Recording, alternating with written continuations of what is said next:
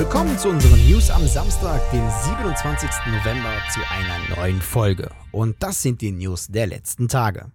Die Xbox und die PlayStation gäbe es wohl heute nicht, wenn es nicht ein Unternehmen aus Japan gäbe, das sich Nintendo nennt. Viele von euch kennen wohl die Vorgeschichte der PlayStation, wo Nintendo ohne Gründe eine lukrative Zusammenarbeit mit Sony cancelte und somit auch Sony dazu bewegte, in den Konsolenmarkt einzusteigen. Auch mit Microsoft gab es einen Twist, der dazu führte, dass es heute Xbox gibt. Microsoft hatte damals, im Oktober 1999, die Idee nämlich Nintendo aufzukaufen zwei Jahre vor dem Launch der Xbox-Konsole. Und wie wir alle wissen, ist Nintendo heute immer noch eigenständig. Also anders gesagt, es ist nicht zum Deal gekommen. Doch ein einfaches Nein danke hat wohl nicht gereicht. Nintendo traf sich mit Microsoft in einem Meeting, um sich bestens zu amüsieren und die Microsoft-Vertreter auszulachen. Mit dieser Niederlage geht Microsoft mittlerweile sehr gelassen um. Im neu eröffneten Xbox Museum zum 20-jährigen Konsolenjubiläum kann jetzt der Brief von Microsoft an Nintendo bestaunt werden, in dem es um die mögliche Übernahme und das entsprechende Treffen geht. Das Schreiben war vom damaligen Xbox Hardware-Chef Rick Thompson an Nintendos ehemaligen Executive Vice President of Business Affairs Jacques Wally Story gerichtet. Nintendo weiß einfach, wie man sich starke Konkurrenz schafft. Das virtuelle Xbox Museum, wo ihr 20 Jahre Xbox Geschichte in 3D erkunden könnt, findet ihr unter museum.xbox.com. Den Link gibt es aber auch noch in der Videobeschreibung.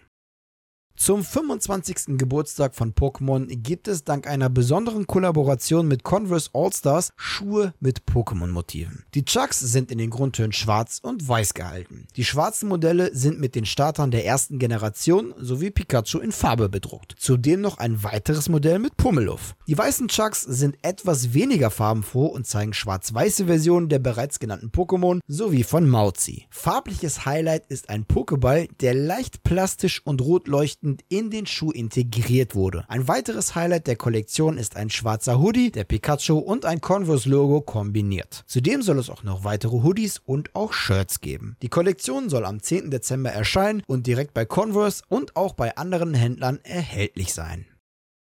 Seit gestern, dem 26. November, können Besucher das Next Level Festival for Games 2021 auf dem UNESCO-Welterbe Zollverein in Essen besuchen. Bis Sonntagabend zeigt das Festival mit außergewöhnlichen Computerspielen, Kunstperformances und einem spannenden Symposium, was Games für das gesellschaftliche Miteinander leisten können. Über 30 Games, darunter Gewinnertitel des Deutschen Computerspielpreises 2021, des Deutschen Multimedia-Preises MB 2021 sowie Arbeiten des Londoner Now Play This Festivals können vor Ort gespielt werden. Dr. Christian Esch, Direktor des NRW Kultursekretariats, das gemeinsam mit der Stadt Essen, der Stiftung Zollverein und vielen weiteren Partnern das Next Level Festival for Games veranstaltet, ist begeistert, dass dieses Jahr trotz Pandemie dieses Gaming-Event stattfinden kann.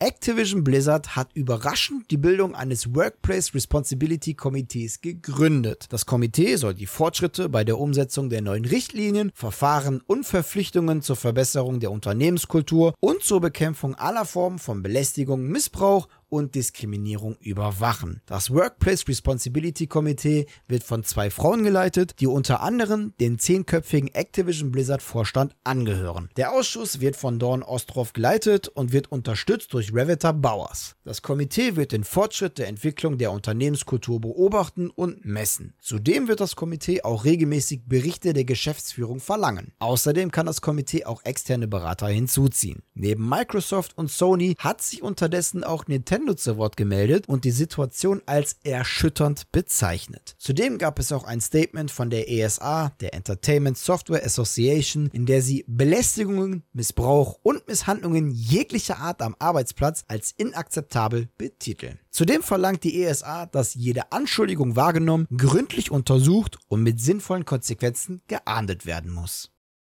Nach mehr als einem Monat sind die Koalitionsverhandlungen von SPD, Bündnis 90 Die Grünen und FDP mit der Vorlage des Koalitionsvertrags beendet worden. 22 Arbeitsgruppen mit Vertretern der drei Parteien hatten in den letzten Wochen über die zukünftige Ausrichtung debattiert. Zum Beispiel auch die Themen Digitalisierung und Videospiele. Bisher waren die Bereiche Games, Förderung und Spieleentwicklung im CSU geführten Bundesministerium für Verkehr und digitale Infrastruktur verortet. Im Vorfeld ist vielfach über ein neues digitales Digitalministerium spekuliert worden, aber dieses hat das Ampelbündnis nicht vorgesehen. Somit wird das Thema Games in der neuen Bundesregierung weiterhin dem Ministerium Verkehr und Digitales unterliegen, das wohl künftig in der Hand der FDP liegen wird. Ziel der Ampel, der Games-Standort Deutschland soll allgemein gestärkt, die Games-Förderung gefestigt und die Arbeit der E-Sport-Vereine soll gemeinnützig werden. Zudem will die neue Regierung den Breitbandausbau fördern, die Digitalisierung großflächig vorantreiben und die digitale Bildung stärken.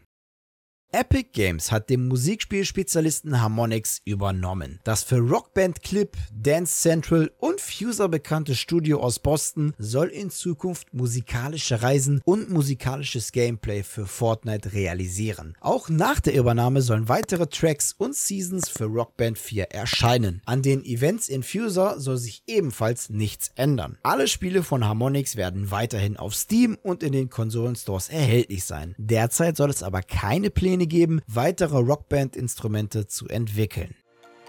Ja, und das waren sie schon wieder, die News der vergangenen Tage. Und an dieser Stelle verabschiede ich mich wieder von euch. Danke fürs Zusehen. Wenn euch die Folge gefallen hat, dann würden wir uns natürlich über eine positive Bewertung und eure Kommentare freuen. Und damit ihr keines unserer Videos mehr verpasst, lasst doch einfach ein Abo da und aktiviert das Glöckchen. Die nächste Newsfolge, die gibt es natürlich wie immer am kommenden Mittwoch. Bis dahin bleibt gesund und guten Blut euch.